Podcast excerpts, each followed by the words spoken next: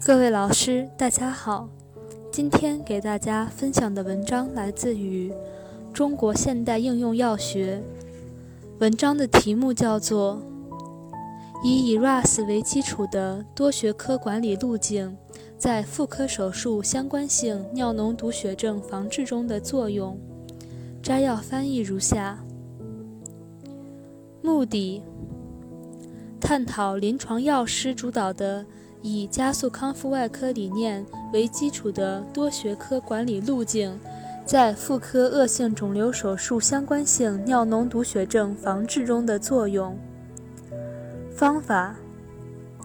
选取2017年7月至2018年12月在重庆市妇幼保健院因妇科恶性肿瘤手术留置及取出输尿管支架的患者。一百零九例，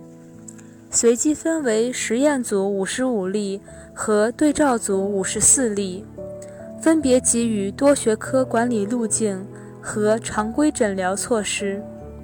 比较两组患者尿脓毒血症术后并发症和药物不良反应发生率，以及诊疗费用、住院天数和抗菌药物使用情况。结果，实验组两次手术的诊疗费用、西药费、抗菌药物费用以及尿脓毒血症的发生率、药物不良反应的发生率均低于对照组。实验组缩短了两次手术抗菌药物的疗程，差异具有统计学意义。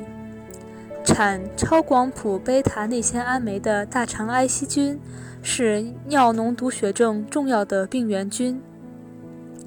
结论：临床药师主导的以 ERAS 理念为基础的多学科管理路径，有利于减少留置及取出支架诱发的尿脓毒血症风险，弥补妇科恶性肿瘤 ERAS 措施中药物治疗管理的缺失和临床药师工作的空白。